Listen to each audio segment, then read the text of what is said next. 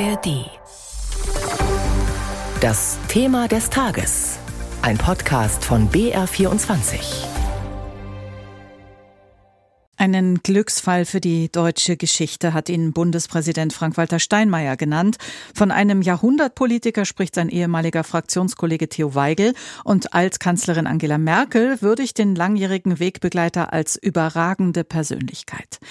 Die Rede ist von Wolfgang Schäuble, einem der prägendsten Politiker der bundesrepublikanischen Geschichte. Er war viele Jahre Innen- und Finanzminister, später auch Bundestagspräsident, CDU-Chef und am Ende dienstältester Bundestagsabgeordneter seiner Partei. Wie heute bekannt wurde, ist Schäuble gestern Abend im Alter von 81 Jahren nach langer Krankheit im Kreise seiner Familie gestorben. Ob ehemalige Parteifreunde oder politische Widersacher, gemeinsam ist ihnen allen der Respekt vor der Lebensleistung dieses Mannes.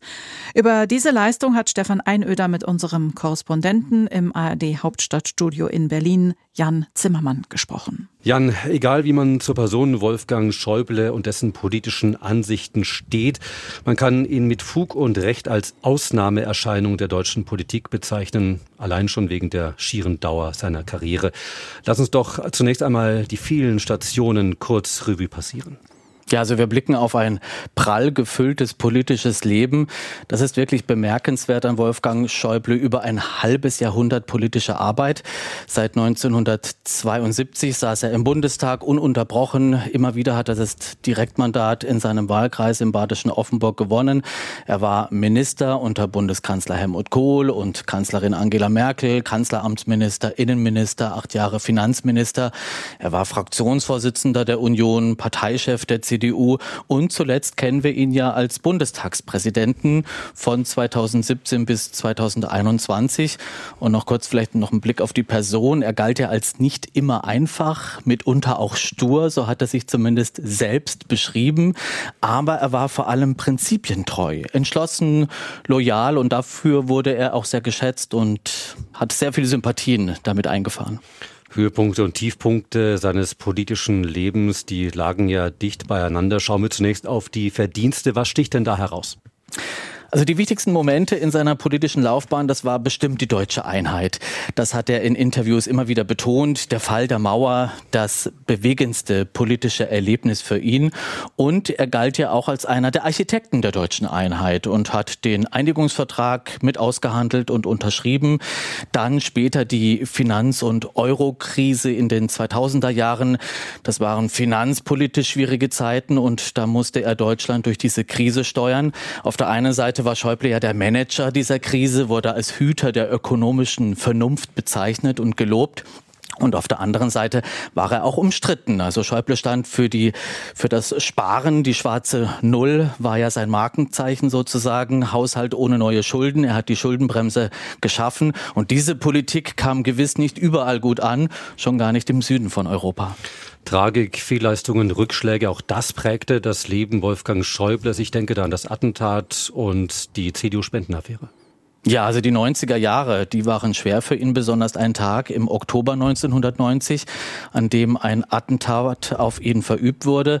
Ein geistig verwirrter Mann griff ihn damals an, schoss auf ihn und traf Schäuble mit zwei Schüssen. Das war nach einer Wahlkampfveranstaltung in seinem Wahlkreis und seitdem saß er dann im Rollstuhl und obwohl er danach schwer gezeichnet war, machte er aber weiter.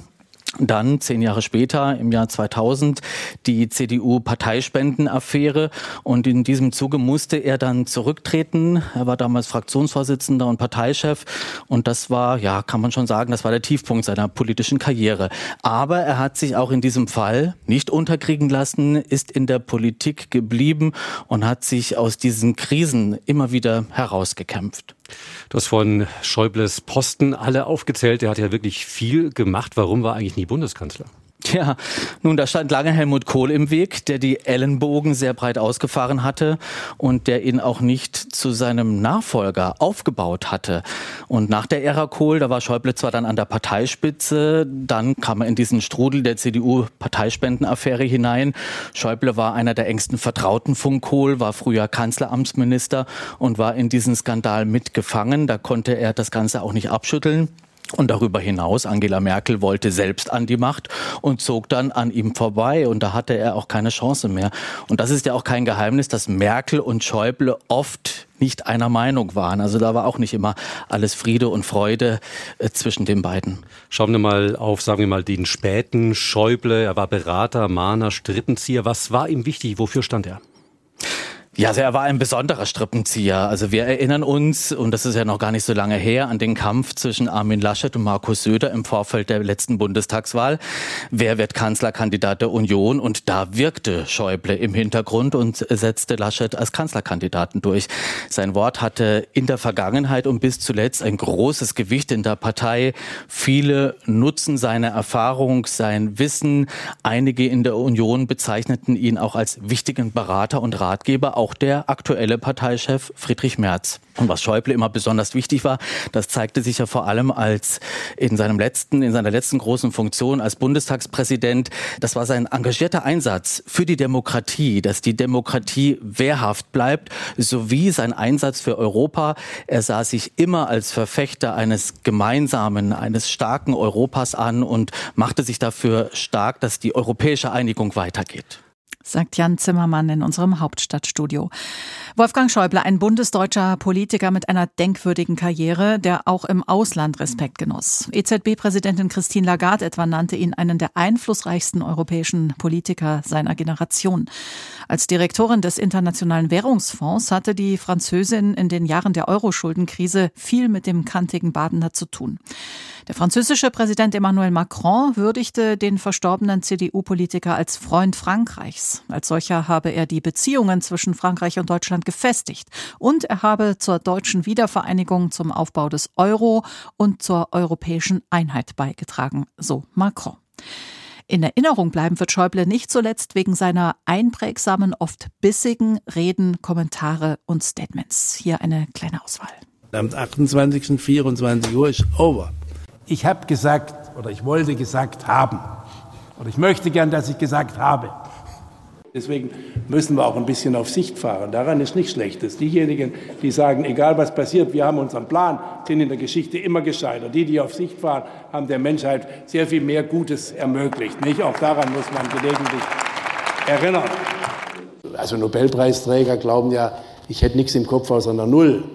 Oh, lieber Gott, die Diskussion geht nicht so schnell, Sie sind so ungeduldig. Okay, dann machen wir mal langsam. Mit dem Kopf durch die Wand kriegt man auch nicht die Wand sehr beeindruckt, wenn sie noch ordentlich gebaut ist, sondern allenfalls den Kopf. Und manche haben es offensichtlich mal auch zu oft versucht und das merkst du dann an ihrem Kopf eher oder an dem, was da rauskommt. Das hilft auch nichts. Wenn Sie am selben Tag, wo Sie Ihren Gedanken äußern, schon die Lösung haben müssen, das geht so nicht. Man kann zwar aus Äpfeln und Birnen Most machen, wenn man sie zusammenwirft, aber man kann doch Dinge nicht vergleichen, die nicht vergleichbar sind.